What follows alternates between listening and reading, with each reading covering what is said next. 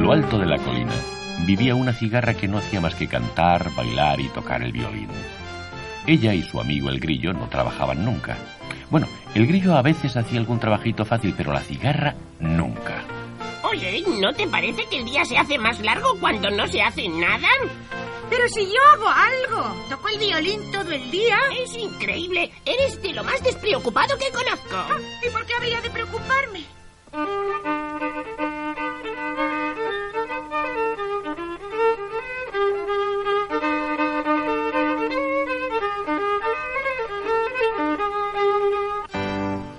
¡Dejad ya de hacer ruido! ¿Quién eres tú? Soy el gavilán y no me gusta el sonido del violín, ni los cánticos, ni vuestras voces. Si no te gusta, hay un remedio. Vete de aquí. Estoy en mi territorio. El nido de mi madre está aquí cerca. Pues vaya, eres un gavilancito tan malhumorado que más pareces un abuelo gruñón. Ah, sí. Ya verás ahora. ¡Cuidado! Está bajando el vuelo rasante sobre ti. No será esta vez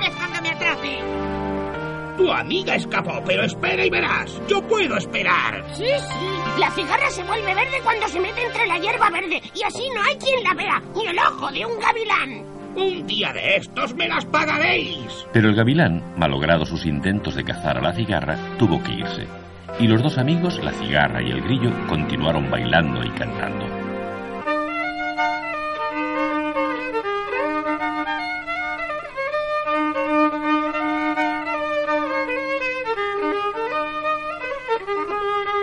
Pero no todos los animalitos que vivían por allí eran como ellos que no hacían nada. Las hormigas, por ejemplo, andaban siempre atareadísimas almacenando alimentos para el invierno.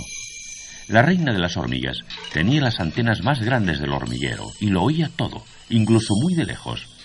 Así conseguía controlar el trabajo de todas las hormigas sin dejarlas descansar. Un día, un joven elemento del hormiguero, Andrés, al que le gustaban mucho la música y los cánticos de la cigarra y el grillo, se escapó del trabajo para ir a verles. ¡Qué bonito!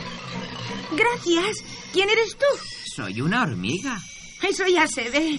Pero ¿por qué estás lejos del hormiguero? Es que me gusta tanto la música. También a nosotros. Por eso no hacemos nada. Eso quisiera yo también, pero tengo mucho que hacer. La reina nunca nos deja parar. Dice que tenemos que almacenar alimentos para el invierno. La reina no sabe lo que dice. ¿Por qué no te quedas con nosotros? Podemos formar un trío. ¿Creéis que yo puedo cantar? Claro que puedes. Todo el mundo puede cantar. ¡Fantástico! ¡Fantástico! ¡Formaremos un trío maravilloso! ¿No preferís un cuarteto? ¡Horror! La reina de las hormigas. Mm, vamos, Andrés. Vuelve al hormiguero y a tu trabajo. Adiós, amigos. Al volver del hormiguero, Andrés tuvo que trabajar aún más para compensar el tiempo que había perdido. La cigarra y el grillo continuaban divirtiéndose. El tiempo fue pasando. Con la llegada del invierno, la cigarra y el grillo se quedaron solos. Todos los demás animalitos habían emigrado. Bueno, todos no. El gavilán seguía por allí, esperando la mejor ocasión para atrapar a la cigarra. Este violín me saca de quicio. Pero llegó un día en que el frío aumentó de tal manera que la cigarra ya no conseguía tocar. Tenía las manos heladas. Con los dedos tan fríos no puedo tocar el violín. ¿Y yo? Estoy casi muerto de frío y de hambre. Me marcharé de aquí ahora que aún me quedan fuerzas. ¿Qué te vas? ¿A dónde? Nadie quiere saber nada de los que no trabajan como nosotros. Pero yo ya estoy dispuesto a trabajar. Por lo menos un poquito.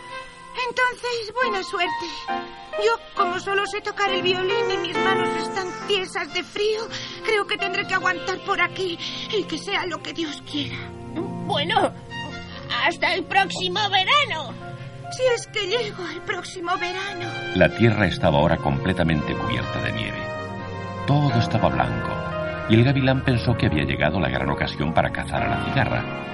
En la hierba verde es difícil ver a un insecto verde, pero en medio de toda aquella blancura sería fácil. Por eso el gavilán se puso a volar por todas partes, buscando a la cigarra. Ella, mientras tanto, no sabía dónde ir. Cayó en el suelo exhausta. Por allí cerca, sin embargo, estaba la casa de invierno de las hormigas, que ahora jugaban y se divertían. Mientras, el gavilán volaba y volaba. Hasta que le pareció ver a la cigarra. Sí, era ella.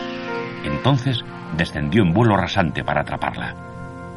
En casa de las hormigas, Andrés conversaba con la reina para entretenerla. Mm, ¿Qué pasa? ¿Por qué te callas? He oído unos gemidos ahí fuera. Es imposible.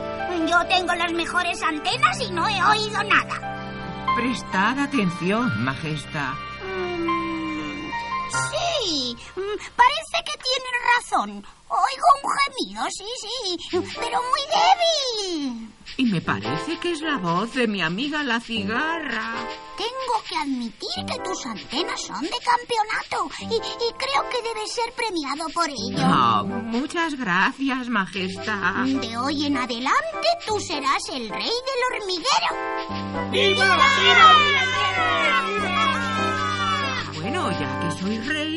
primera orden será la siguiente. Vamos a salvar a la cigarra. Fuera, el gavilán estaba ya con las garras extendidas para coger a la cigarra. Pero al ver la morada de frío, pensó que se trataba de otro insecto y se fue. Poco después, las hormigas, bajo el mando del rey Andrés, recogieron a la cigarra y la transportaron a su casa de invierno. Ay, parece que está muerta. Preparadle un baño caliente enseguida. Y una buena sopa. ¡Ay! ¡Ay! ¿Dónde estoy? Soy tu amigo Andrés. ¿Ya no me conoces? ¿Andrés? ¡Ay! ¿Qué me vais a hacer? ¿Vais a tirarme un cubo de agua hirviendo? ¡Socorro! Calma, es un baño para los pies. Así te reanimarás. Y, y toma este platito de sopa. Pero, ¿esto es un hormiguero? Claro, eres nuestra invitada. Puedes pasar el invierno aquí. Mirad mis manos. Ya vuelven a estar bien. Yo puedo tocar el violín otra vez. ¡Ay, qué bonita música! Ya veo que vamos a tener un invierno muy divertido. Y yo ya veo que mi reinado empieza bien. ¿Cantarás para nosotros? Pues claro.